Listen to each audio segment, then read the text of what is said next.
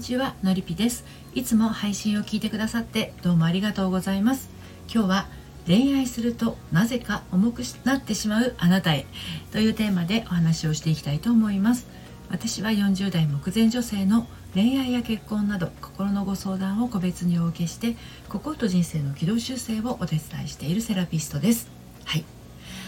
あのですねあの普段は物事にあまり執着しないどちらかというと軽やかな性格なのに恋愛となるとずっしり重めの女になってしまう。執着心と依存心が強いのか相手にも飽きられてしまう。なんてね。はい。今日はねもっと爽やかに恋愛したいなというあなたへのメッセージになります。あの好きな人ができると相手を好きになりすぎて四六時中その人のことだけを思ってしまうことってありませんか？ありますよねこれね。うん。あると思います。私もあります、うん、ただねあの思ってるだけなんだったら誰にも何も迷惑をかけないと思うんですよ。これね、うん、ところがですねあの仕事が上の空になったりとか気持ちが落ち着かなったりとかちょっとしたことで落ち込んじゃったりとか少しのことで不安になりやすくなったりってまあこういうことが続いてしまうと自分自身が苦しく重くなっていっちゃうんですよね。うん、そう重い女っていうのは自分の心の重さに耐えられなくなってる女でもあるんですよ。でそれがそのまま彼にとってもずっしりこう重い女重たい女として映ってしまってこう何て言うんだろう距離を置かれてしまったりするということなんですけれどもね、はい、で今日も3つに分けてお話をしていきたいと思うんですけれども1つ目が重い女ってどんな女？2つ目が重くなってしまう理由。そして最後に3つ目として軽やかに恋をするために。はい。こんな感じで進めていきたいと思います。そして今日の内容は私の公式サイトのコラムでも綴っていますので読んでみたいなというあなたはこのスタンド FM 配信の概要欄のリンクから読んでみてください。はい、では早速1つ目の、えー、重い女ってどんな女?」というところから入っていきたいと思うんですけれどもまああの重い女ってねあの嫌われるっていうのは自分でもこう頭では分かってるし、うん、そもそもこう自分でもね重い女なんて嫌だなってわか思ってるんですよ。うん、とはいうものの果たしてあの自分は重い女なのか単なる彼を好きすぎる女なのかその違いがよくわからないっていう人もいると思うんですよね。うん、ではまあじゃあ重い女っていうのはどんな女のことを指すんでしょうかっていうところからなんですけれどもあの彼のことを好きすぎるっていうのは別に悪いことではないはずですよね。愛情が溢れ出て止まらなくなるっていうのはいけないことじゃないですよね。うん、ただそれを相手に注ぎすぎちゃうとねじゃんじゃがじゃんじゃがこう注ぎすぎてしまうともしかするとですよ相手にとっては迷惑になっちゃってるっていうことがこれね多々あるんですよね。うん、どういうかどういうことかっていうとつまり愛情の押し売りとか愛の押し付けのように相手が欲しいもの以上に与えすぎてしまうっていうことですよね。はい、自分で嬉しいことは相手も嬉しいものだ。まあそれを極端にこう決めつけてしまうとですね大変危険なんです。愛情は自分の心の中で温めて少し差し出すくらいがちょうどいいのかもしれないですねもしかするとね。こうなんて言うんだろうなああもう分かったよってこう手の甲でいらないっていうような素振りをされるよりも彼女はどんな気持ちなんだろうと彼から興味を持たれる方が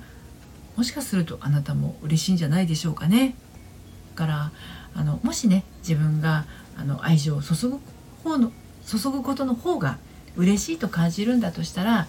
それねもしあのちょっとね考えてほしいんだけれども愛情の押し売りになってるのかもなってなっているかもしれないななんてねあの思ってみるといいかもしれないですね。はい、でそれ以上はですねもういらないものまで相手に押し付けている可能性があるのかもしれない。重たい女って言われがちな人はもしかするとそういう状態になっているのかもしれないっていうところをちょっと心に留めてみてください。で2つ目の重くなってしまう理由についてお話を進めていきますけれどこれねあの重い女になってしまうのはやっぱり原因があるんですね。はい、これはあのちっちゃい頃からね親の愛情を受け取り損ねて育ってきた場合等に起こりやすいんですけれどあの愛情をね注いでもらえなかった場合は愛情の注ぎ方がねまずわからないんですよね注いで欲しかった愛情が注がれなかった。注いで欲しかった愛情じゃないものが注がれた。愛は与えられないもの。愛は存在しないもの。自分より人を優先する生き方こそ大事。みたいな経過をたどってしまうと愛情の受け取り方も注ぎ方も過剰もしくは過小になってしまうんです。これはねあのちっちゃい頃からうまく愛情の循環ができなかった過去によるものなんです。で本来親から子供へ注がれる愛情が子供が親の心の面倒を見るような形になるのは例えば親の顔色を浮かぐみたいなね。そういう日常の中で生まれます。どうしたら自分は愛されるのか。どうしたら自分は認められるのか。どうしたら自分は受け入れてもらえるのか。親に対して考えあぐねていたことが大人になってもこじらせてしまって重い女になってしまうっていうことはこれ本当によくありますで最後に3つ目の軽やかに恋をするためにということについてお話をして今日の配信を締めくくっていこうと思うんですけれどもえっと、40代のある女性の A さんはですねご相談者様なんですけれどね重い女そのものでした。まあ、この A さんに限らず重い女になってらっしゃる方のご相談は非常に多いんですけれども A さんはですね彼に対してあれこれ世話を焼くことが多くて、まあ、これによって彼から A さんに対してあのなんかこう自分から行動するみたいな能動的な行動がねどんどん減っていっちゃったんですよね。であの A さんは尽くす女だったんだけれどあの彼からこう愛されている感覚がなかなか持てずになっていてなんかこう彼のね目覚まし代わりのようなことをしたりとか買い物代行のようなことをしたりとか最終的にはですね彼の ATM のようになってしまっていたんですよ。うん、でもそれでもですよ彼に必要とされているって信じていた A さんはですね、まあ、こう一生懸命尽くすんですけれどあのある日残念なことに彼に捨てられてしまったんですね。で彼の言葉はですね「君といてもつまらないんだよな」だったんです。